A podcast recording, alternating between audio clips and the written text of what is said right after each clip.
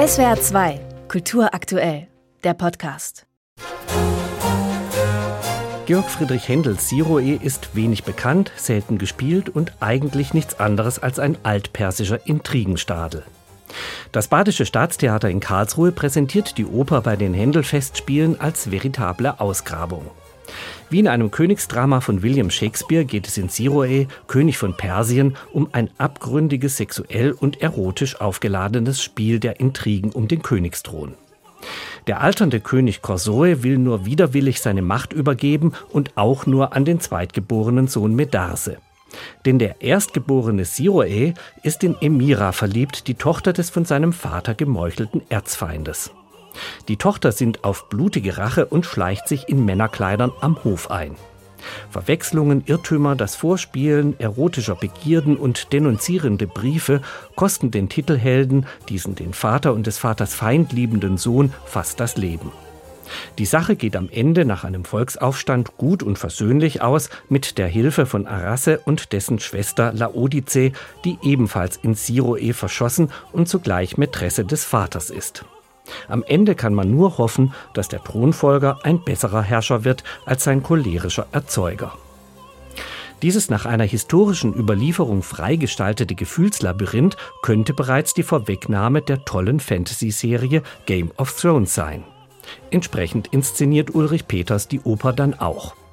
Der Thron ist exakt dem der Serie nachgebildet und deren Drache wird von Medarse als Videoprojektion beschworen, obwohl ein solcher in der Oper gar nicht vorkommt.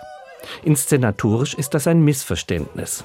Eine direkte Übertragung des Hyperrealismus einer solchen Serie in die künstliche Welt einer Barockoper strandet als unfreiwillige Komik mit pseudomittelalterlichen Rüstungen, Helmen, Brustpanzern und campigen Kostümen. Da werden Augen gerollt, Hände gerungen, geschmollt, wild gestikuliert und ein Rein- und Rausspiel betrieben. Nebelschwaden, wie in einer altmodischen Inszenierung einer Wagner-Oper, ein bedeutungsschwangeres Ausleuchten mit umhergetragenen Fackeln und entflammten Feuerpfannen.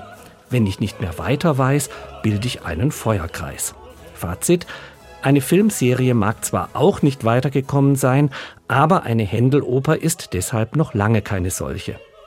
Der entpsychologisierende Aktionismus der Figuren ist eine alles gleichmachende, ins Leere laufende Illustration der Arien und Rezitative aneinanderreihenden Perlenkette von Händels Musik.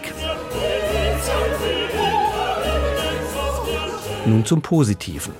Im Vergleich zum Szenischen ereignet sich musikalisch grandios entgegengesetztes.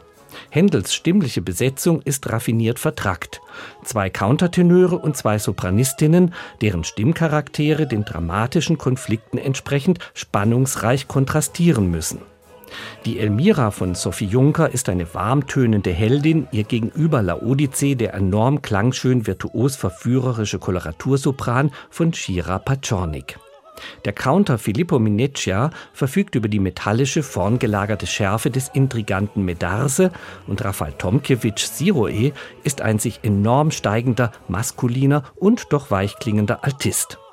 Armin Kolacik als Corsoe mächtig nobel wie gefährlich. Unterstützt werden sie von den streichersatten Händelsolisten und dem präzisen, temposicheren Dirigat von Attilio Cremonesi. In musikalischer Hinsicht ist dieser Karlsruher Siroe eine Händelauferstehung zum Niederknien. SWR 2 Kultur aktuell. Überall, wo es Podcasts gibt.